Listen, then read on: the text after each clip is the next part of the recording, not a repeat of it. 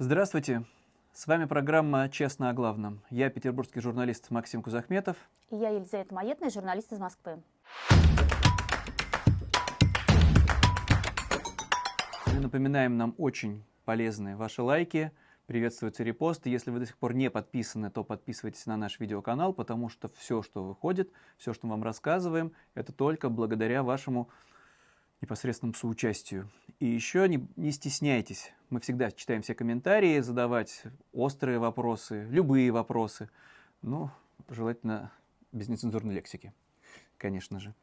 Но я бы начал э, обзор событий минувшей недели, конечно же, с Путина. Как же нам без Владимира Владимировича? Тем более, что он давал информационные поводы на этой неделе. Да, ну, собственно говоря, подтвердилось то, что было известно с самого начала. Это э, новогоднее выступление Путина на фоне солдат.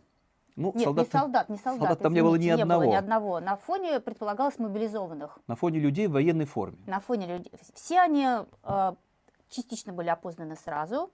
А сейчас вообще каждый уже установлен, кто это, кто есть кто. И выяснилось, что там нет вообще ни одного настоящего мобилизованного. Там есть кто угодно. Там есть, значит, и бывшие военные, представители спецслужбы, есть представители ФСО, которые Путина сопровождают на практически на всех мероприятиях в разных ролях они участвуют, но вот никого реального там нету. Ну, Ну, как, нам мы не удивляемся. Ну, не, не мобилизованные, в смысле, к, к войне. То есть вот не эти люди гниют в окопах, не эти люди обречены на погибель. У этих людей все хорошо, которые стояли за спиной Путина, у них хорошая зарплата, они, наверное, на пенсию все уйдут в 40 лет, а потом еще где-нибудь на ворованные деньги в роскоши поживут. Но к мобилизованному отношения никакого не имеет. Ну и вот, развивая тему с Путиным, в моем детстве это была всегда печальная дата, даже день прорыва Ленинградской блокады, это я все помню, устраивали там мероприятия, мы должны помнить, чтобы никогда не повторилось, чтобы никогда больше не было этого несчастья. Бабушка моя единственная пережила из всех наших родственников, кто остался в Ленинграде эту блокаду, потому что эвакуировалась всегда это все со слезами. А теперь это праздник, а теперь это шоу с концертами, с какими-то ряжеными. Ну вот Путин приехал в Петербург, парализовал все движение, конечно же, в городе. Да, понятно, что там многокилометровые пробки. Начал с того, что приехал на Невский пятачок возложить цветы. Ну, судя по всему, наверное, потому что там его отец был ранен. Разве выжил. Невский, Невский пятачок имел отношение к блока... Э, прорыву Нет, блокады? прорыв блокады был совершенно в другом месте, а Невский пятачок – это вообще тоже жуткая страница в истории Второй мировой войны, потому что этот плацдарм, он подразумевался для прорыва блокады, потому что там еще в 1941 году начали высаживать десантники, это все левый берег Невы, это совершенно крошечный такой участок, куда каждую ночь отправляли сотни, тысячи советских солдат э, на убой.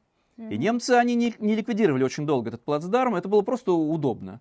И всех за день уничтожали там советских солдат, ночью Мгм. присылали новое подкрепление. Ну вот отцу Путина повезло, ранили его, вернули на другой берег Невы. Но это единичное исключение, там десятки тысяч погибших, э, кошмарное вообще место, а потом немцам это все надоело, и они ликвидировали этот плацдарм весной 42 года. Героизма никакого нет, а вот все это бездарные сталинские генералы, которые точно таким же образом вот воюют и сейчас, отправляя на убой, на погибель тысячи, ну вот теперь получается мобилизованных.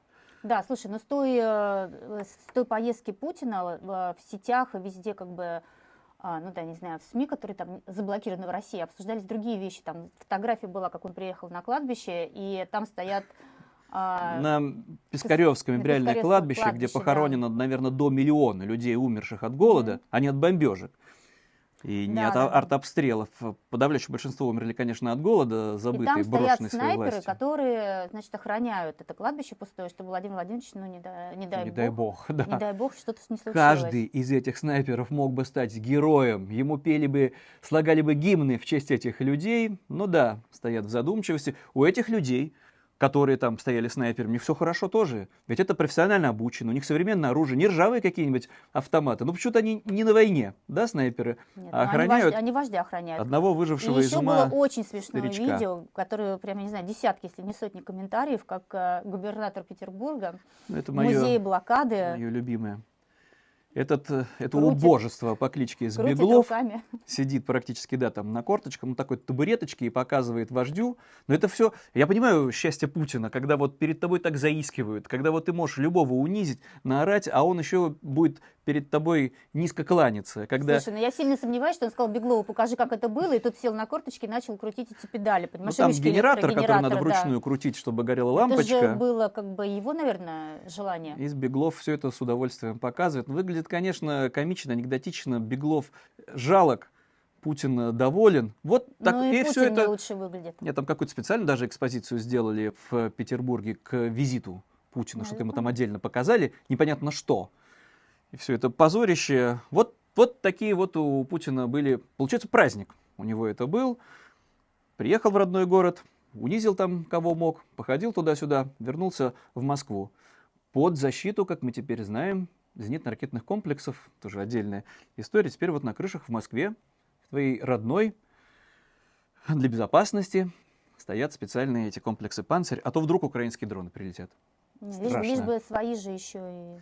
Ну вот это все, возвращаясь к теме войны, Да. тоже вот э, все опять эти жуткие истории, совершенно не обязательно добираться мобилизованным до фронта, чтобы там быть убитыми, потому что они убивают друг друга или умирают. Да, ну вот там новости из Белгородской области, потому что в одном из хуторов, в Доме культуры, конечно же, устроили им некое подобие казармы, и непонятно, Хутор тоненькая. хутор тоненькое, Да. по неизвестным причинам один из этих мобилизованных пришел и бросил э, гранату. Командир взвода, между прочим. Командир взвода, вроде как должен быть офицер Взорвал тогда. гранату РГД-5. Ну и вот э, там, оказывается, и боеприпасы были, сдетонировали, трое погибших, 16 раненых. Вот так вот сами себя путинские мобилизованные и уничтожают, э, не добравшись до фронта. Но зато у Путина есть э, другие верные люди, губернаторы, не только Сбеглов. Да, ну вот смотри, значит, э, временно исполняющий обязанности губернатора Запорожской области рассказал, что за негативные посты о Путине жители оккупированных территорий отправляют рыть окопы. Ну а действительно, что с ними делать? Действительно, что с ними еще делать? Оказывается, оказывается, даже на оккупированных территориях они не все там радуются, аплодируют и, Ну, и ждут, и, и рукоплещут тому, что они теперь в России. А кто-то же еще оскорбляет и Путина, и российскую армию, дискредитирует, как Нет, обычно. он объяснил, да? что таких депортируют. Их, зачем нам такие предатели здесь нужны? Но перед тем, как их депортировать на Нет, их территорию Украины, сначала. не оккупированную, да, их вычисляют, конечно же, находят, а потом отправляют как минимум на две недельки рыть окопы. Это он все рассказывает лично в эфире Называют их ждунами телеканала и 24. экстремистами. Ну, Давай посмотрим этого героя. в соцсетях гадости пишет или на нашего главнокомандующего оскорбляет, или оскорбляет вооруженные силы, Российскую Федерацию, наши э, символы, знаки, флаг и так далее. Если он принимает в этом участие и с первого раза после первого предупреждения не понимает, когда ему на башке разбили телефон, один раз сказали, что ты не можешь этого делать, потому что ты нарушаешь федеральный закон уже. Если человек не понимает, значит, в следующий раз э, к нему применяется как минимум мера, это он выдворение. Но прежде чем как выдворять, у нас вся эта категория сначала едет и копает окопы. Вот такой вот серьезный руководитель, исполняющий обязанности. Ну, напомню на всякий случай, что далеко не вся Запорожская область оккупирована российскими войсками. Но вот такие вот э, методы сталинские, жестокие, беспощадные. Есть чем заняться. Одним словом, вот этим вот Нет, ну путинским слушай, ну какие жестокие, не расстреливают же. Ну, еще раз повторимся, вот если возвращаться ко всем этим печальным историям, даже не обязательно добираться до фронта, вот мобилизованным, чтобы там быть убитыми, надо же как-то отвоевывать Запорожскую область, а оказывается, ну, это вот печально Да, очень знаменитая печально, Елань. печально знаменитый Елань. Там, а, давай напомню, там в первых числах октября прошла информация, что там аж трое а, мобилизованных погибли на одной неделе. Это подтверждал, подтверждали местные депутаты Госдумы. Один, значит, там тогда умер от приступа сердечного, другой совершил суицид. А третьего списали, отправили домой, но он сразу же умер там от цирроза печени. Ну, то есть, как мы уже неоднократно это все рассказывали, а, мобилизованных не проверяют а, врачи, справкам не доверяют, и людей отправляют э, в тяжелом состоянии, где Кого они... попало, берут просто... Да, кого, кого схватили, схватили. того отправили. И вот печальная, совершенно чудовищная история. 32-летний Евгений Дусь из поселка Зауральский был мобилизован он 27 сентября. Опять же, врачи его не смотрели, отправили вот в ту самую Елань Свердловской области. До Украины он так и не доехал, потому что заболел из-за холода, голода. Его с температурой все равно заставили участвовать в учениях. Э, Нет, там даже не учения были, его, конечно, добились. Температуры плюс 40 его отправили, заставили идти маршировать на плац, хотя я не представляю, как 32-летнего мужчину можно вот так вот криком, матом заставить, давай, хватит притворяться, иди там на плацу маршируй, вот твоя подготовка. Ну и доконали его в таком да, состоянии. ну, видишь ли, жена там била тревогу, она месяц к нему ездила, она привозила ему таблетки, она умоляла, просила а, э, отправить его все-таки в госпиталь. Чуть-чуть ему с таблетками стало лучше, но опять у них э, устроили трехдневные сборы, опять его выгнали, значит, на улицу, На холод. на конечно. холод, и все, и после этого ему стало плохо. Короче, мужику всего 32 года, 32 года, у него трое детей, 18, 11 и 8 лет. И он перед Новым годом умер. Но умер уже в ковидном госпитале, куда его все-таки перед смертью отправили. Там жуткие подробности в том, что его не на что было хоронить. Да, хранить его было не на что, потому что его собирали на войну, забрали у людей деньги. Ему долг взяли на на, на снаряжение. таблетки ему на таблетки все потратили. И теперь остались сиротами трое его сыновей, одному 18 лет, вот, кстати, на радость путинским генералам. Вот один уже подрос, двое помладше, да, сейчас и на тоже срочную заберут, а, А там как раз примут решение срочников отправлять. И обычная в наше время история, когда местный депутат решает поддержать, как эту вот семью, которая осталась без отца, подарки привозят Да. сыновьям. Подарили планшет электросамокат. Ну, Но это, теперь-то- это не, не инициатива вообще депутата, это дети написали Деду Морозу. Я думаю, дети, представляешь, папа умер прямо перед Новым годом. Такой заботливый депутат. Теперь у мальчика все будет хорошо. Главное, чтобы тоже дотянули до 18 лет, а там уже понятное будущее для них предусмотрено. Патриотов из них воспитают. Но здесь вот э, в случае с войной, я считаю, это очень важное сообщение. Оно прошло многими незамечено, потому что Соединенные Штаты все-таки вдохновились поставлять Украине оружие, способное наносить удары на сотни километров от э, позиций. Это очень важно для чего? Американцы же раньше очень нервничали, вот нельзя Путина злить, видите ли, а то мало ли что, а вдруг он тогда окончательно разозлится. Ну теперь видно, что Путина Мгм. ничего не останавливает, это государство террорист, уничтожает мирных жителей безжалостно и беспощадно. Странно, что в Вашингтоне так думали. Но мы знаем, для чего нужно это оружие. Например, для того, чтобы разрушить Крымский мост. Мгм. Потому что именно по нему идет снабжение в ту же вот э, оккупированную Южную Украину из Крыма через перешеек туда вот везут э, снаряжение, оружие. А с помощью вот этих вот дальнобойных систем, которые способны наносить и которые практически не берутся системами ПВО российскими, ну, скоро мы об этом узнаем. Крымский мост это, уж простите меня, это нормальная военная цель, особенно после всех этих ужасов, которые мы видим с нанесением ударов по жилым домам. Но в прошлый раз мы рассказывали, это кошмарная история в Днепре, и там количество погибших выросло почти до 50 человек. Это все мирные жители, это дети, это женщины, ни в чем конечно же, не виноваты. Вот оно высокоточное оружие. Теперь уже известно было, что это вообще корабель, это ракета противокорабельная. Этой ракетой надо было уничтожать чьи-то авианосцы когда-нибудь. Может быть, там был авианосец?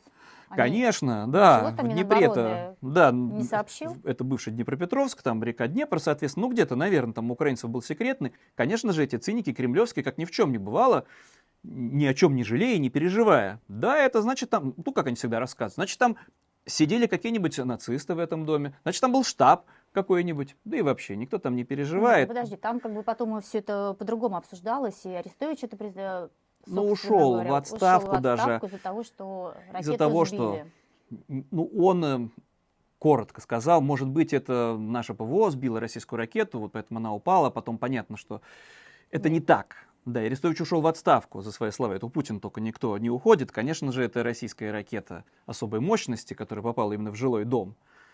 Но вот после этого всего я не удивляюсь, что американцы готовы будут поставлять еще более мощное оружие. И, И это не- озадачило- не- Неудивительно, да, поэтому что системы стали ставить в Озадачило Москве. Лаврова неожиданно. А. который, во-первых, назвал войну войной, а во-вторых, не знает, что дальше с этим делать. Ну, давай посмотрим этого Давай. пропагандиста. И, конечно, будем делать выводы в отношении тех, кто так быстро, э, услужливо поддержал э, агрессию против Российской Федерации. Она когда-то, эта война закончится, мы все равно отстоим свою правду. Но как дальше жить, я пока не представляю себе. Колоритный, конечно, персонаж. Не нарадуется, наверное, Путин. Э, Я жду какого-то расследования. В конце-то концов, это же дискредитация российской армии. Мы знаем людей, на которых э, заводили административные дела, выписывали им штрафы только за то, что они назвали фронт фронтом, войну войной. Ну, Лавров-то вот, когда его вызовут? В отделение полиции, протокол когда составят? Дождемся? Ты знаешь, на этой минувшей неделе еще, как бы, возвращаясь к вой- э, война войной, как мы говорим, да, а, слышалась э, впервые по существу, дала показания Саша Скочеленко, э, арестованная Петербурге. в Петербурге, художница, ей 32 года, которая наклейки поменяла в магазине. И она очень, у нее там, ей вменяют 5 наклеек, которые она заменила, и она очень доказательно объясняет, как бы, что каждая ее наклейка, это в конце это все, все подтвердилось. Ну, например, что срочники находятся на войне В в Украине. действий, в- да. э, да, это потом подтвердил Путин, подтверждала Минобороны, они проводили проверку, они их возвращали и так далее. И э, по поводу война войной, я подумала, может быть, хорошо, что сказал э, как раз Лавров, что это война. А, ну, может быть, хорошо. наконец Путин это услышит и поймет, что это все-таки не Только я хочу, спецоперация, а чтобы война. Тогда поменяли Скочеленко, который с апреля находится Да, фактически но в тогда, тюрьме в конечно же, надо заключении. освобождать всех тех, Надо освободить Скочеленко и в наручниках. И не она одна, их Лавров-то он какой здоровый, видите ли. Пусть его водят вот так же, как эту Скочеленко несчастную в Петербурге на заседании суда, где там 10 мордоворотов в бронежилетах с оружием охраняют эту несчастную, хрупкую, не очень здоровую девушку. Эти бездельники не на фронте, которые Да, специально ну, слушай, обученные все. Кроме того, они не должны ее в наручниках водить, а и, это, и про это тоже Путин говорил, а ее тоже водят. и за решеткой ее держать, девушку, которая не совершила вообще никакого преступления. Но тем временем, ну там тоже, чтобы вот с этой с войной все, опять эти видео, их, конечно, десятки, но здесь э, мне хочется опять откликнуться на эту очередную челобитную мобилизованных. Ну давай посмотрим кусочек этих Давай. из Ярославля несчастных.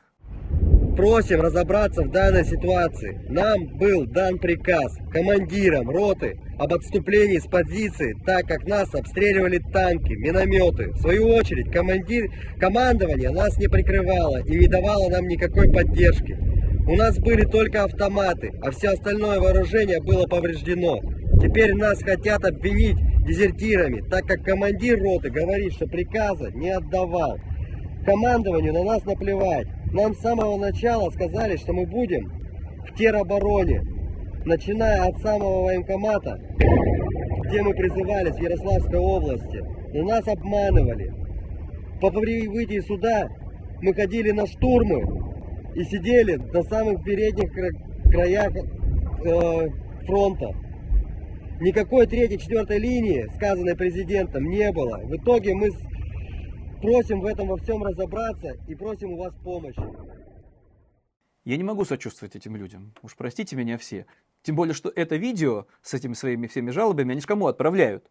Не министру же обороны и не министру иностранных дел Лаврову, и даже не Путину. Они женам все это отправляют. Максим, они отправляют кому могут.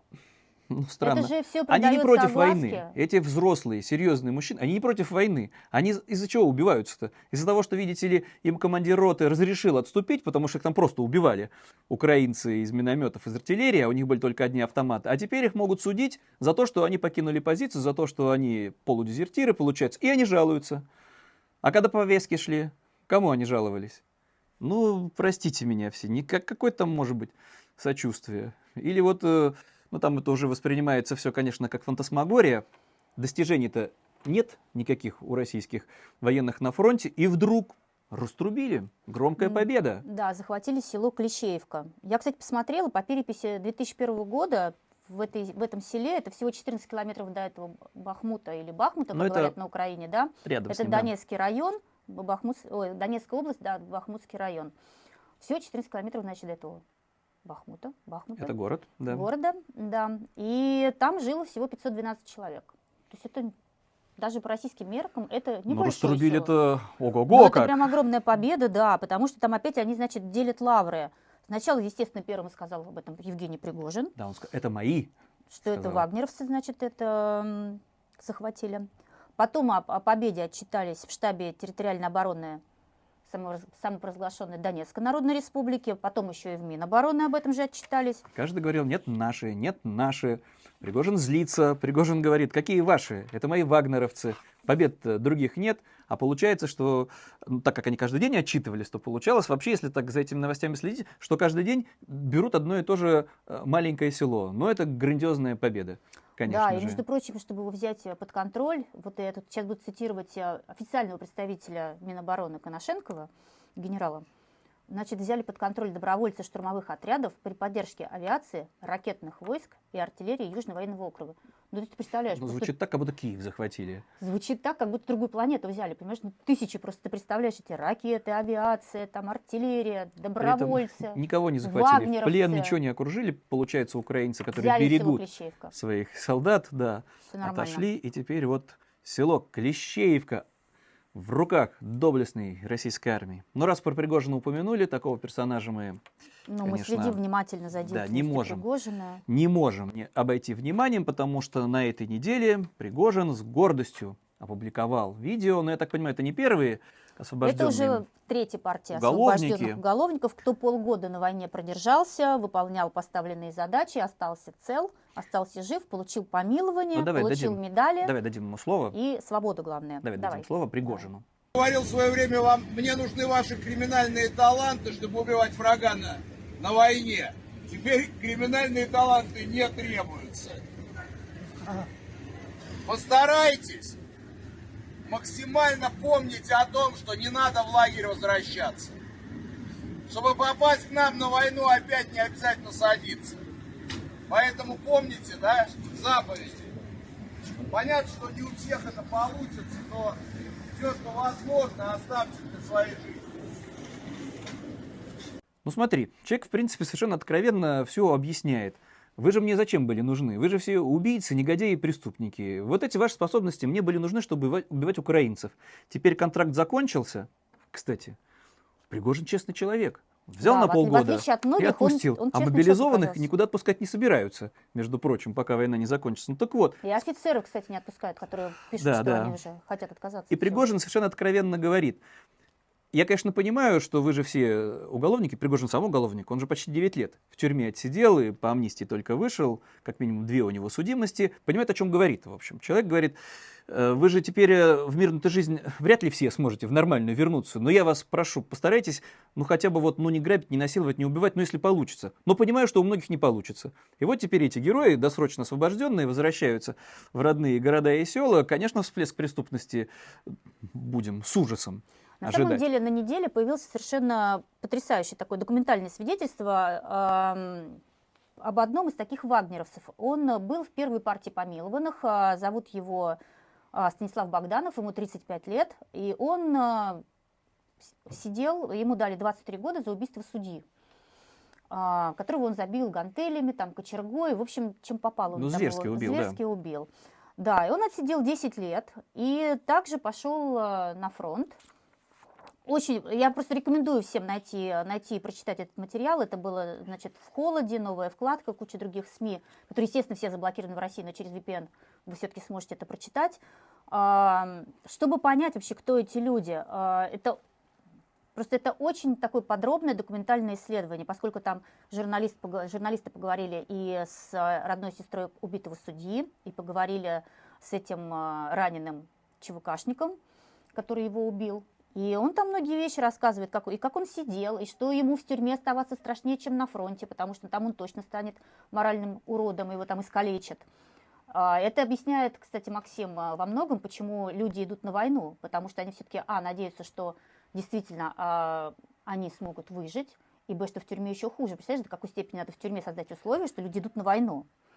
Ну, в общем, опять все это на, лишний раз напомним. Совершенно непонятно как, где эти судебные решения, почему эти люди получают амнистию за то, что они бывшие убийцы, теперь опять становятся убийцами, а в итоге они все могут спокойно возвращаться в мирную жизнь, в мирную да, Россию. но вот конкретно этот э, ЧВКшник говорит, что на родину он не вернется, что он будет в другом месте. Но единственное, он приедет э, на могилку этого судьи убитого и Покаяться, наверное, да? Ну, скажет ему же. прости, брат. В монастырь кто-нибудь из них хочет пойти там и всю жизнь оставшуюся каяться? Просто Нет, посижу, извинюсь перед ним. А, ну да, Посидели, выпили, не прощения. поладили, я его убил. зверски убил вообще-то, да, невинного ни за что человека. Ну так вот, про Пригожина там просто вот все еще умиляет даже по-своему. Это же единственный человек, ну кроме него раз еще Кадыров, который делает потрясающие политические заявления, который может э, матом комментировать решение высшего военного руководства, ну, кроме Путина, конечно же. Но на этой И неделе он еще... дискредитирует при этом. Не, нет, нет, конечно, нет. Там просто меня поразило заявление Пригожина, что YouTube пора закрывать. А тех, кто смотрит YouTube, вот тех, кто вот нас с тобой смотрит, всех вычислять и к ним, ко всем потом приходить с кувалдой. Правда, уже в Кремле отреагировали, что нет, это как какие-то э, личные мнения отдельно взятых персонажей. Да, ну, кстати говоря, кувалда, вот а, меня просто поражает, как э, кувалда внедряется в сознание российского человека, вот на самом высшем уровне. Как что-то да, там, героическое. как, я не знаю, символ новой России, понимаешь? Вот теперь Сергей Миронов, который вообще справед... лидер партии «Справедливая Россия», патриот и за правду, значит, теперь С гордостью с показывает. гордостью ф- фотографируется с этой кувалдой, Ему говорит, подарок прислали. благодарит Пригожина за этот подарок. Не, он просто успел сказать, это не последний человек, он успел похвалить Он был вообще-то пригожинцев. третьим человеком государства, председателем Совета Федерации, если Да, ты помнишь. То был, есть, э, был. Позорище.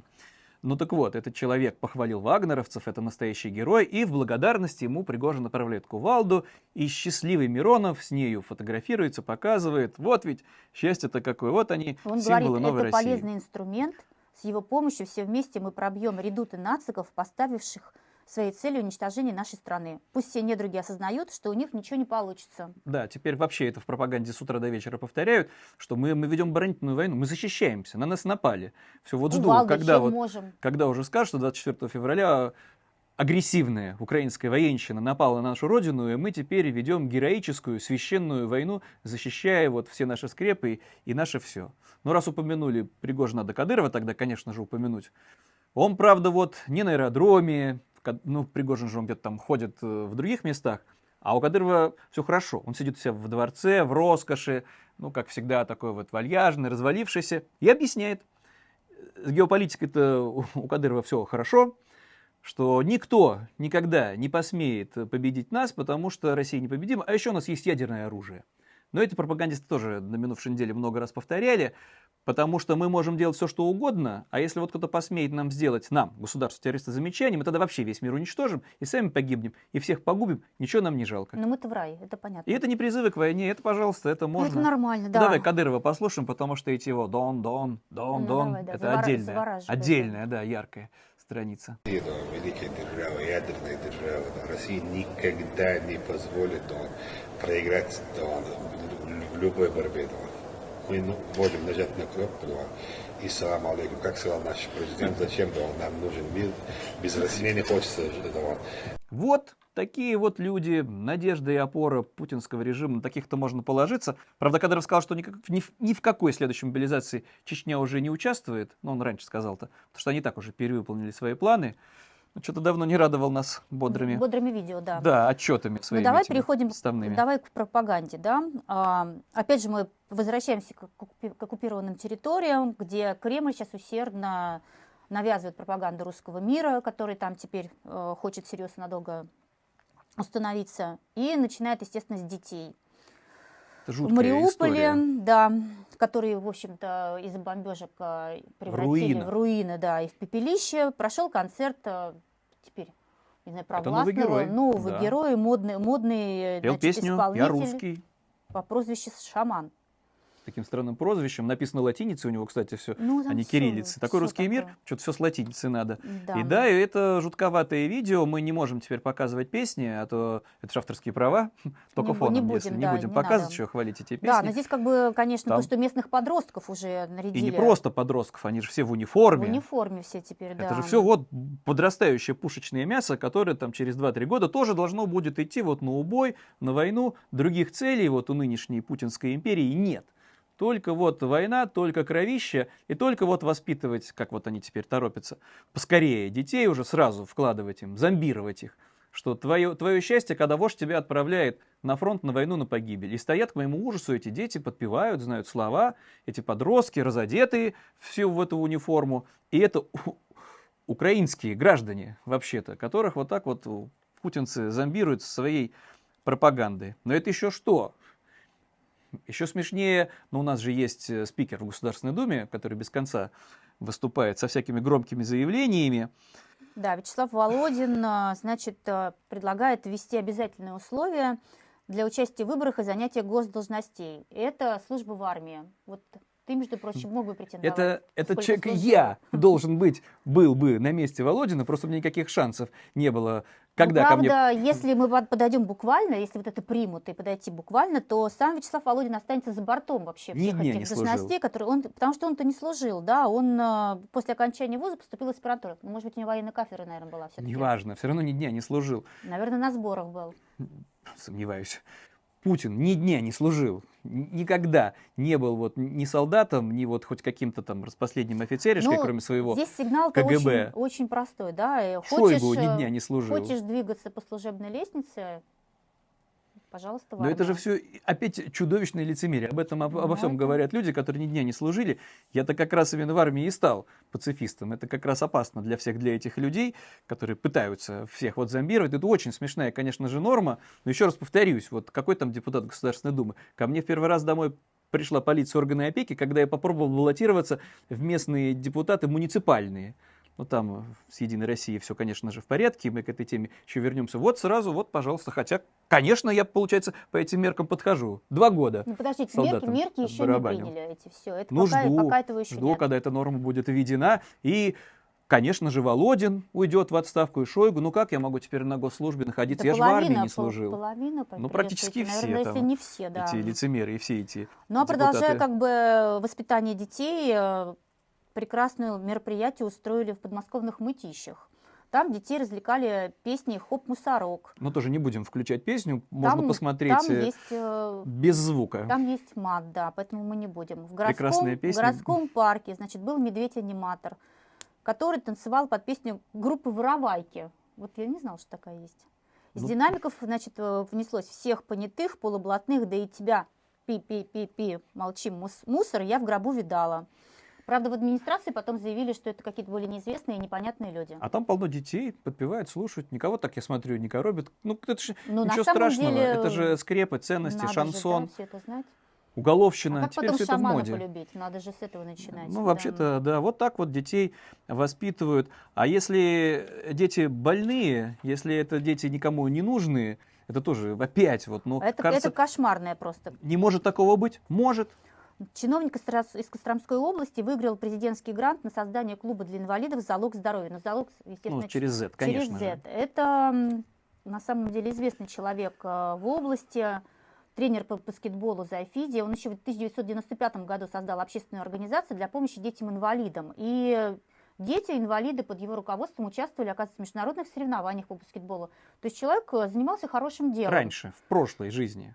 Да, двигал это все. У него в подчинении около 100 сотрудников, 27 филиалов, оказывается, по Костромской области. Да, только теперь уже никакой не спорт. Теперь он берет этих несчастных людей, умственно Но отсталых. с начала да, войны, уже с февраля 2022 года, с конца февраля, он регулярно привлекает этих детей-инвалидов, у которых ментальные проблемы, синдром Дауна, для, для проведения патриотических флеш- флешмобов. Он просто, да, вручает им свои вот агитки, вот эти вот рисуночки с буквой Z, фотографирует, выкладывает сбор средств, якобы там в- на нужды армии, да, и вот так вот можно легко людей, которые вообще за себя не отвечают, использовать в пропагандистских жутких целях.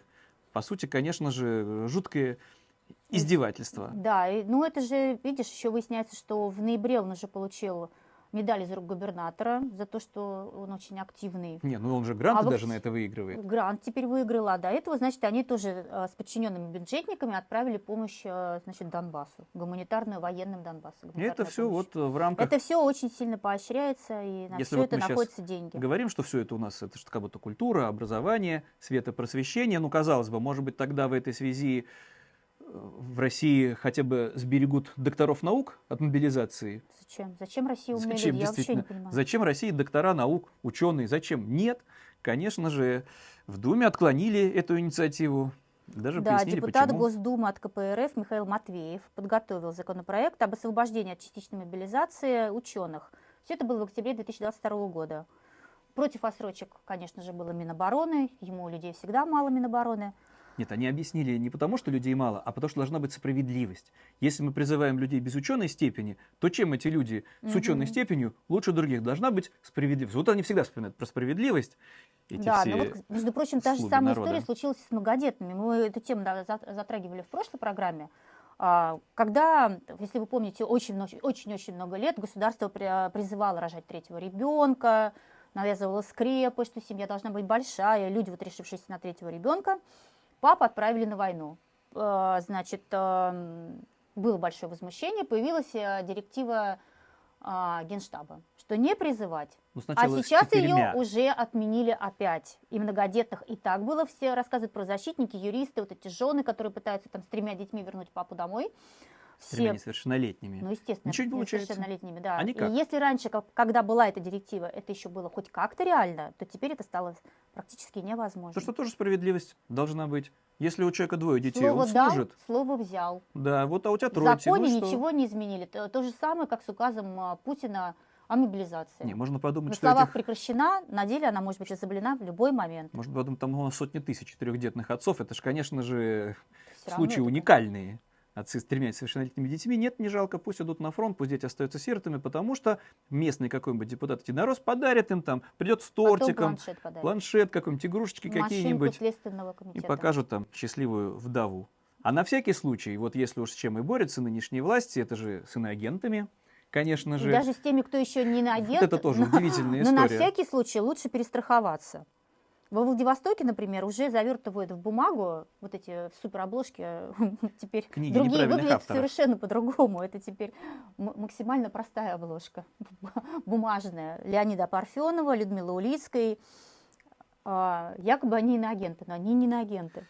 Ну вот так вот впереди паровозы уже Или это бегут такой знак Минюста, кто следующий? бизнес. Но мы знаем, что эти люди не поддерживают войну. И хотя их Да. иноагентами не признали, но книги на всякий случай в книжном магазине уже там прячут с обложками. Странно, что они их еще все еще продают. Это тоже было бы смешно, если бы не вся вот печальная эта реальность, но инициатива и дальше есть у этих единороссов. Это вот э, человек, которого я лично знаю, Сергей Соловьев, не Владимир, Сергей Соловьев, Мгм. он сейчас депутат Государственной Думы, это из Петербурга. Член комитета Жулик. Госдумы по культуре. По культуре, да, мы же про культуру Если говорим. Петербург, то культурный, значит. Конечно, культурная столица. У него инициатива в связи с культурой, потому что надо вырезать всяких предателей Родины, сказал Соловьев. Ну, правда, образно, вырезать из фильмов эпизоды с актерами-предателями. Вот Смоленинов, например, видите ли, против войны, да еще и совершил страшное преступление. Сказал, сказал, что если была мобилизация, я бы, конечно, пошел в украинскую бы армию. Ну так все, значит, мы же не будем запрещать все фильмы, где Смоленинов успел насниматься, но эпизоды с его участием надо немедленно вырезать. Чего мы там ждем? Он эту инициативу лично поддерживает, а я нас про Соловьева напомню, он, наверное, не такой знаменитый депутат. Это же он посадил у меня в округе, в муниципальном, в Петербурге, такого жулика Смокотина и обещал свое место в законодательном собрании, когда уйдет в Думу. И обманул. Они все друг друга обманывают, потому что Соловьев посадил везде, где мог, свою родню. Дочерей, мужей, дочерей, свекровей, тещ, зятьев, всех, где мог, там вот распределил, вот сейчас в Государственной Думе, и такие прекрасные инициативы. Ну, наверное, Надо- наверное, не всей семьей будут из фильмов это вырезать. И обманул своего, своего протеже, который вот ко мне этот Смокотин и присылал, соответственно, органы Мгм. опеки и полицию, потому что он сам бывший полицейский. Почему-то почему не на фронте, почему-то Подожди, мобилизованный. по культуре, у него есть чем заняться. Но это я не про Соловьева, а про Смокотина, хотя у А. него даже детей нету, и в округе он там в муниципальном, в Екатеринговском, в Петербурге не живет. Ну, ничего ему и не угрожает. Эти же люди, они же объяснили в Петербурге, кстати, там тоже вот на минувшей неделе депутатов спрашивали, а вы почему не на фронте, а вы почему не на фронте? И у всех у них были объяснения. Мне повестка не приходила. А мой фронт вот здесь, вот в законодательном собрании, Единой России. Я здесь гораздо более полезен. Нет, что-то вот... ну кто-то, от- от- от- большинство из них ответили спасибо, что вы беспокоитесь. Да, спасибо за вопрос. Спасибо за вопрос, беспокоитесь об интересах Родины. Если надо будет, то мы да, то мы за. Ну, там все в порядке, опять-таки, с Ну, этой, с никто, да, культурой и с образованием в. России, потому что была скандальная история, когда директорша одной из школ, Да, директор школы номер Девочку 62 довела. в Рязани, Светлана Варнакова, а, чуть не довела ребенка до смерти. ну, наорала на учеников. Они сидели в теплой одежде. А, Учитель, э, директор сказал, что это не соответствует дресс-коду, а было холодно, девочка. а просто одна. замерзает, оказывается, не Западная Европа, а Восточная Европа. В России, в школах, во многих. Но надо закаляться, Максим, просто. Да, потому что если положено ходить в школьной форме, в куртке дети сидели в классе, видите, ну и что, что там всего 10 градусов? Накричала Надо было директриса. дышать в ладошки. И казалось бы, ну может ей на вид поставили выговор. Нет. Она ничего такого не сказала, она просто сказала, что дети должны в классе сидеть без курток, без верхней одежды. Ну, давай напомним, что она депутат городской думы от Единой России. Ну, конечно, И, конечно. конечно же, видимо, удобный директор. Поэтому ей никаких мер даже, Наверное. наверное, на вид не поставили. Ну, наверное, вот такие вот директрисы и проводят всякие патриотические конкурсы, ну, это чтобы завершить тему там с просвещением, с образованием, с культурой. Прекрасная история. Вот проводят какие-то патриотические конкурсы, но надо же победителей награждать. Да, но там была история у нас э, из э, Рязани, а это ты сейчас про Новосибирск, да? Да, Центр патриотического воспитания в Новосибирске. Ну, вот Решили наградить подростков за победу в областном этапе Всероссийской военной спортивной игры «Победа». Ну, какая игра, такие награды, слушай. И самые лучшие, значит, кто победил э, в этих что соревнованиях, им вручили? получили противогазы и специальные комплекты химзащиты. Я вообще не представляю. Я представляю, я когда-то его Нет, я не представляю, где это дома и зачем Ну, это. это такое внушить, такое все вот резиновая такая одежда, ну, чтобы ты целиком весь был упакованный, если ты там шагаешь в какую-то в зону ради- радиоактивного заражения. Ну, наверное, и не зря и пригодится, и противогаз это вообще прекрасный подарок, весело и смешно. Теперь вот Нет, ну у ты знаешь, мы в подростков, школе тоже на, на, на НВП противогазы-то одевали. ну, в подарок вам при Ну, нам советской не- нам власти не не, дарили. вручали, Не, нет? нет, не Какие-то другие были подарки, ну, хотя бы грамоты Нет, там, нет. может быть, может, тортик там когда-то. Нет, теперь вот такие вот Костюмы подарки. химзащиты точно не дарили, это вообще что-то новенькое. Ну, в России одна новость лучше другой на минувшей неделе была, потому что это ЧВК «Вагнер-центр». Теперь огромный билдинг, стоит в Петербурге с большими красивыми буквами. Там проходила фотовыставка, конечно же, патриотическая. Вел ее человек-патриот. Ну, все это называется доброволец, все это в пропаганду. Почему вот я хочу это упомянуть? Печальная история, потому что мы с тобой знаем людей, которые говорят, а среди моих знакомых э, нет, кто был бы за войну. Ну, мы другая целевая аудитория, мы. Люди, которых называют в родном отечестве национал-предателями, а здесь, э, ну, давай вот посмотрим прекрасное видео с людьми, которые Мгм. пришли на эту выставку, и что вот они на камеру открыто говорят. И у нас на сегодняшний день, после 11 месяцев специальной военной операции, сформировался некий такой пласт людей, которых можно назвать люди Z. Надо, наверное, каждому прийти и посмотреть на это, чтобы адекватно к этому относиться. Что нужно сделать, чтобы наконец мир наступил у нас? Уничтожить думаю, что нет. Еще раз повторите, пожалуйста. Уничтожить Украину. И, честно говоря, когда началась вот эта вот спецоперация, для меня это было как облегчение какое-то, потому что мы 8 лет болью обливались. А эти вот э, женщины говорят, Украину надо уничтожить. Все, что делает э, наша партия пресс, там длинное видео, я только вот коротенький кусочек оставил, все правильно, Украину уничтожить. Какое облегчение я испытала, когда началась эта война, ведь как это было опасно, ведь это Ук- Украина, вот эти, ну, там, пресловутая история про 8 лет, а теперь, наконец-таки, мы ее всю разбомбим. Приходят люди на выставку, кто? Это мои Названием сограждане «Доброволец». с названием «Доброволец».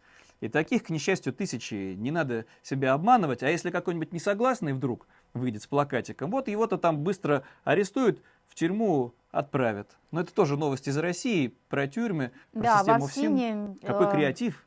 Да, ФСИН как бы не только отправляет, э, значит, э, зэков на войну, они еще и проводят ребрендинг, ре- ребрендинг магазина, где заключенные могут, как бы, если у них на счете есть деньги, могут покупать себе еду. Ну и вот, раньше это как-то было совсем не креативно. ФСИН, магазин РФ сайт назывался. На самом деле у них там несколько разных сайтов. Но Я так понял, них... что ФСИН-то открестился, это как будто бы не наша, а это вот фирма, которая выиграла тендер. Но мы-то Да. понимаем, кто может выиграть тендер. Это же они и есть, все эти ФСИНовцы. Теперь, значит, они сидим, едим РФ.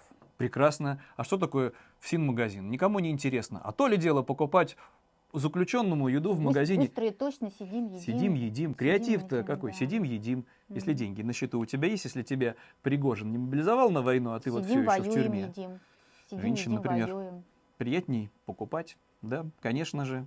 Мгм. Потому что в это время полиция занималась, э, ну как в это время полиции в Москве и в Петербурге другая занятость. Они же не уголовниками занимаются, не реальными преступлениями, а вот этими же вот всеми несогласными. Тут тоже мы уже упомянули про эту драму в Днепре, про разбомбленный дом, про почти 50 погибших и десятки раненых после ракетного Да, и российского во многих удара. российских городах а, люди э, понесли, э, россияне э, стали приносить цветы к памятникам. И в Москве на Украинском бульваре, я просто там жила какое-то время, это было одно из моих любимых мест в Москве, а, которые потом, конечно же, начали переделывать, уничтожать. Там возник стихийный мемориал. Там появился да. стихийный мемориал, куда приносили как раз именно цветы, и там была громкая история на этой неделе, когда женщину, которая пришла туда с собакой тоже. С цветами. С Ну, цветами. надо напомнить, это памятник Лесе Украинки. Да, Почему москвичи Лесе- понесли Лесе памятники? Украинки, да. И ее тут забрали просто от этого памятника. Собаку оставили на улице. Потом ее там, слава богу, сердобольная соседка по дому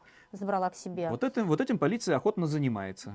Ну, давай посмотрим, там Не, ну есть хотя- даже видео от Да, москвича. ну подожди, ну цветы еще как бы вот, ну нет вобля, уже было 30 тысяч. Звездочки. Есть люди, это тоже поступок, прийти в Петербурге к памятнику Шевченко, Тарасу в Москве, Лесе Украинки. И вот, ну вот, Не, ну цветы, давай цветы посмотрим возложить. видео с москвичом, который в недоумении, конечно. Женщину затолкали в, в машину, а собаку оставили. Вот, слава богу, соседи, э, э, соседи ее приютили.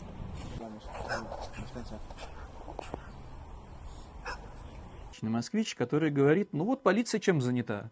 Приехала, схватила женщину, а собаку оставили. А не важно, что там с собакой будет, но я понимаю, вот ты как собачница, представляешь, вот тебя бы вот арестовали, скрутили, а что там дальше с твоей собакой, никого не интересует. Нечего цветы, потому что переносить без разрешения, без соизволения царского, не пойми к чему. Хотя тут вообще никакого преступления нет. Да, ну давай только скажем, что все-таки необычные люди вызывали полицию, а это активисты православного движения серб, которые Да, всегда конечно. появляются там, где надо, и стучат кому надо. Ну, подонки из движения серба, да, они тут же настучали, они тут же звонят в полицию. Может, полиция без восторга этим всем занимается, потому что цветы-то продолжали приносить, хотя там опять-таки Я даже не понимаю, что можно в протоколе написать. э, да, принесла цветы. принесла вот цветы. страшное преступление какое-то. Суд должен будет опять доказывать, что тем самым выразил свое отношение и дискредитировал российскую армию.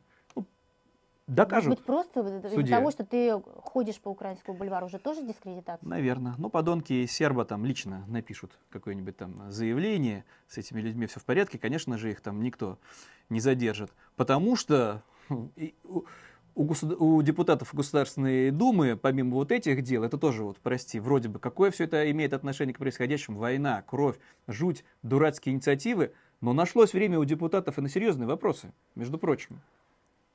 Штрафы теперь ввели. Наконец-таки, это мне нравилась инициатива.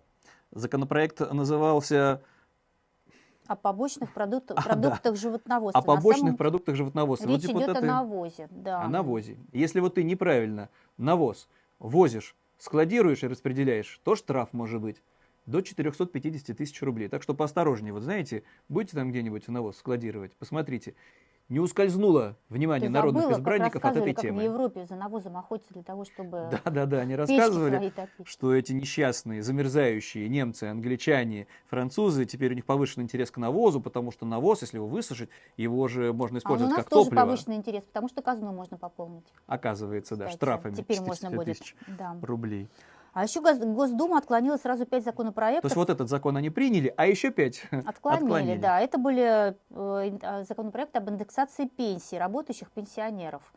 А ведь, между прочим, если недавние совершенно события, Путин обещал решить этот вопрос еще в 2020 году. Да, да, он говорил, надо Но все помогать время пенсионерам, эти пенсионеры, которые работают, находят в себе силы, да, там, как бы поднимают экономику России, у них все время им никак ни- ничего не компенсируют. Нет, нечего, потому что у И него и, так опять, есть и заработок. опять, значит, э, выступавшая э, на профильном, от профильного комитета по труду и социальной политике депутат Единорос Светлана Бессараб опять сказала, что сейчас не время, не время, опять не время принимать такие решения. Конечно, у нее-то зарплата 1500 примерно по всякие надбавки, и все бесплатно остальное ей достается. И копеечные обеды в Государственной Думе. А у этих нищенствующих пенсионеров, у которых за пенсии там по 10-15 тысяч, не время. По большому счету, финансирование войны за счет этих пенсионеров Пенсионеров тоже идет, идет. конечно. Потому что в денежном выражении их возможности снижаются, и получается, что государство выигрывает эти вот деньги и, соответственно, может больше тратить на войну. Ну, в общем, непонятно, когда будет время, несмотря на то, что Путин сказал еще,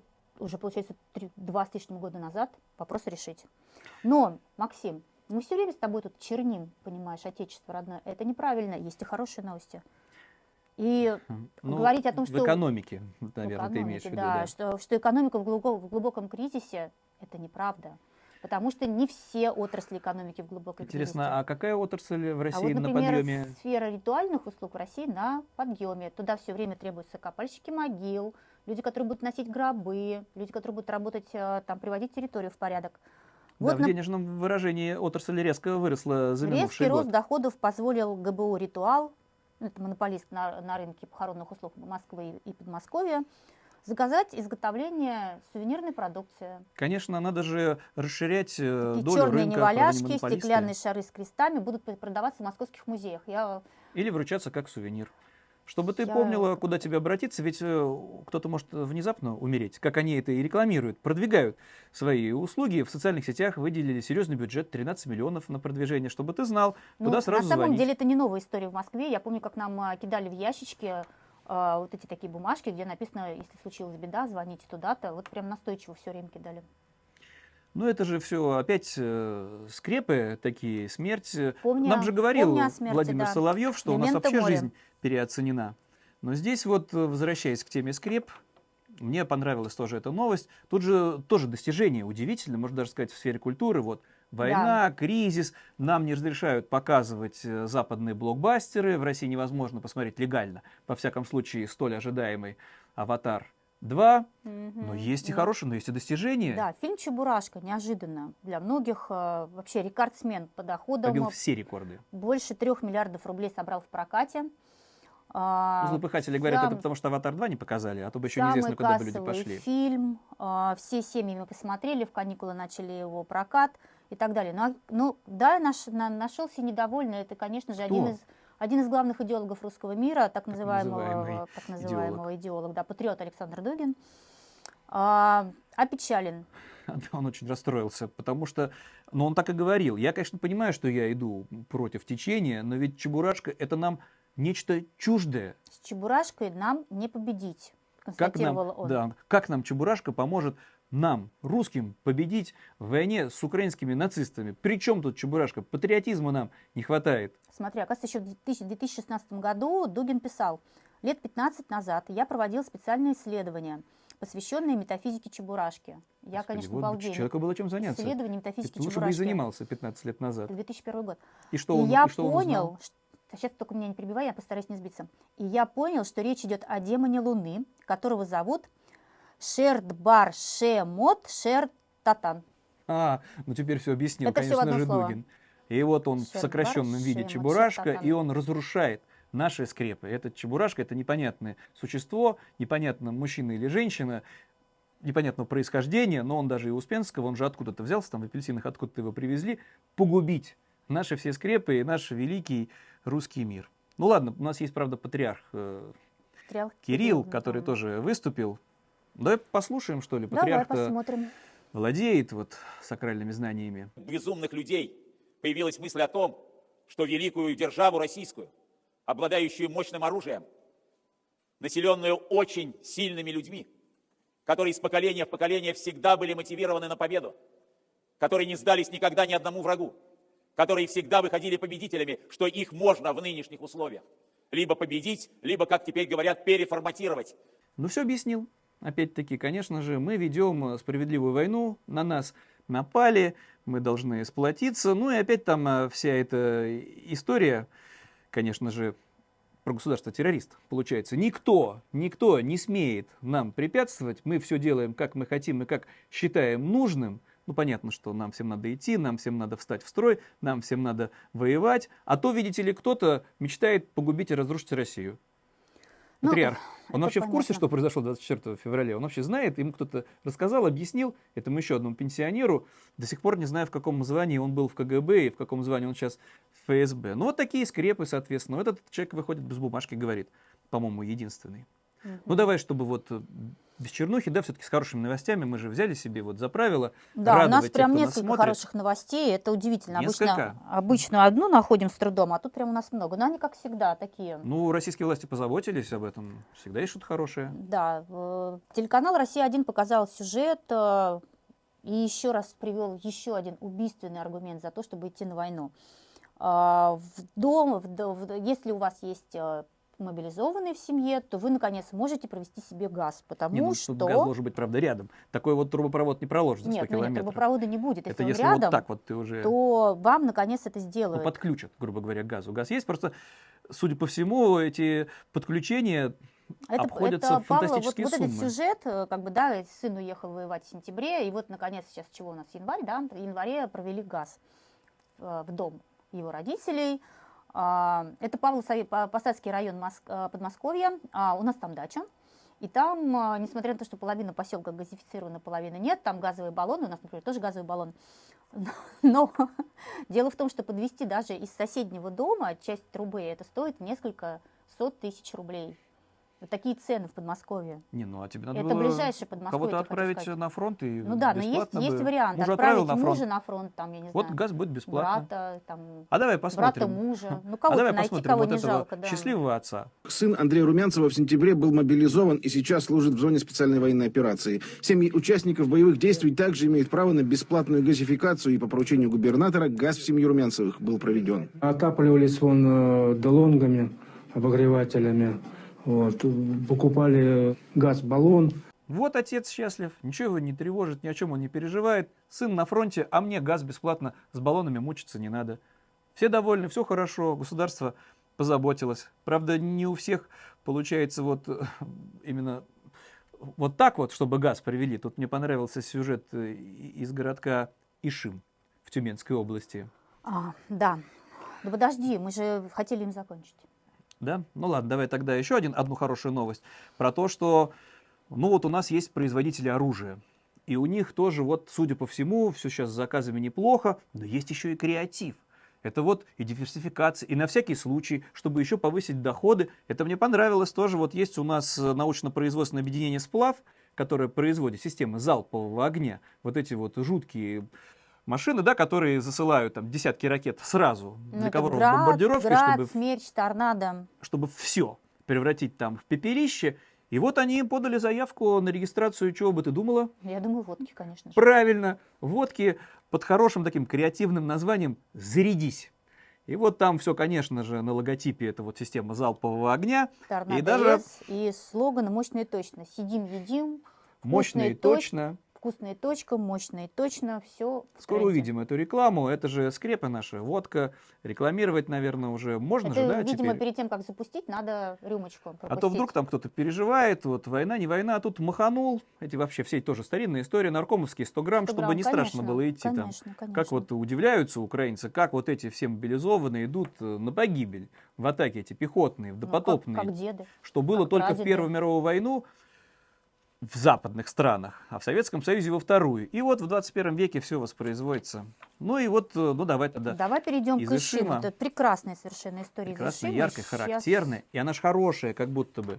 Вот оказывается, есть эти программы. Да, во-первых, существуют э, программы субсидий для коммунальных У услуг. нас же не Западная Европа, где, оказывается, что-то, правда, пока никто не замерз, но пропагандисты показывают, как они все, все свои сбережения тратят на электроэнергию и на отопление, а у нас хорошая страна. У нас ты можешь подать заявку, Да, если ну смотри, вот я, я даже вот посмотрела, оказывается, в Тюменской области, откуда этот э, житель Ишима обратился, значит, э, за компенсацией, э, за субсидии для оплаты коммунальных услуг, а, Пошли больше, навстречу. больше 200 тысяч человек, э, больше 2000 жителей, 200 тысяч жителей Тюменской области имеют право на такую субсидию.